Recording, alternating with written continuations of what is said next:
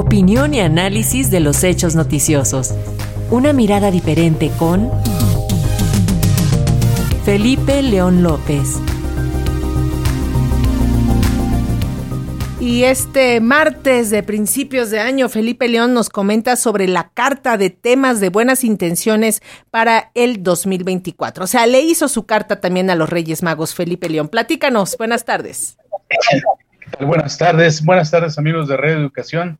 Pues sí, este comentario llega tarde a la carta de buenos deseos de Navidad, también a los propósitos de Año Nuevo y para acabarla, pues a la lista para los Santos Reyes. Llega tarde porque ya vamos en el noveno día del bisnieto año del 2024, que trae 366 días y ya nos comimos casi 10. Peso lo anterior y porque prácticamente es un año político de principio a fin muy complicado para nuestra región y para el mundo, en el cual habrá de celebrarse 80 elecciones en 75 países, destacando, por supuesto, las de Estados Unidos, México, Rusia, la India y la Unión Europea. Muchas cosas de nuestro futuro como país y como región estarán en juego por lo que requerimos más elevar nuestras oraciones y buenos deseos, asumir nuestra responsabilidad histórica, netamente ciudadana, democrática, libre y unida. Veamos entonces qué lista de pendientes tenemos que empujar y evitar que no se desmoronen los ánimos. Uno, en política electoral le pedimos que los procesos de renovación de las gubernaturas impere la pericia, el debate de altura y ganen las mejores ideas, los mejores cuadros, los demócratas. No pedimos regresar al viejo modelo del carro completo porque México debe mantener su pluralidad partidista, ideológica y su diversidad de pensamiento por salud política, pues a nadie conviene regresar a un viejo esquema donde todo parecía estar dicho y predispuesto.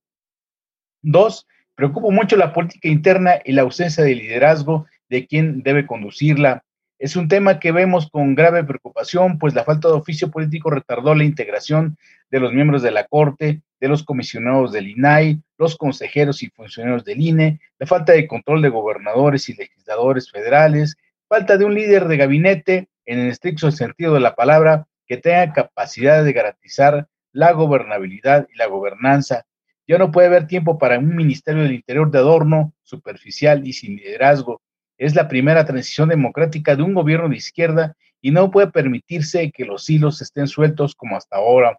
Tres, en política internacional, pues sí, también habrá falta mucha diplomacia y mucho expertise porque hay guerras en el Medio Oriente, habrá inestabilidad en la región, como pasa ahora mismo en Ecuador y antes en Perú, sin descontar lo que pueda venirse en Argentina, en Chile, en Guatemala. Y no es para preocuparnos, pero ahí viene otra vez Donald Trump por su segunda y más vengativa presidencia en los Estados Unidos. Cuatro, si bien cerramos el 2023 con buenos números en el manejo de la macroeconomía, que fuera reconocido incluso por los organismos internacionales, hay que pedir que los responsables de la conducción del país sigan en la ruta y no caigan en la tentación de quitar los alfileres a los indicadores que podrían generar incertidumbre e inestabilidad. Cinco, pidamos que los aspirantes a las presidencias de la República no abandonen la reactivación de la economía social, esa que ahora sufre las extorsiones del crimen, esa que no permite recuperarnos del todo los efectos sociales de la peor pandemia del siglo. Seis, por supuesto, a nadie le gusta ser portador de los peores escenarios, pero mientras no se atienda la agenda de riesgo y de seguridad que comentamos hace unas semanas, no podrán hacerse frente al, violento cierre del 2023 y el sangriento inicio del 2024 con más de 300 homicidios dolosos.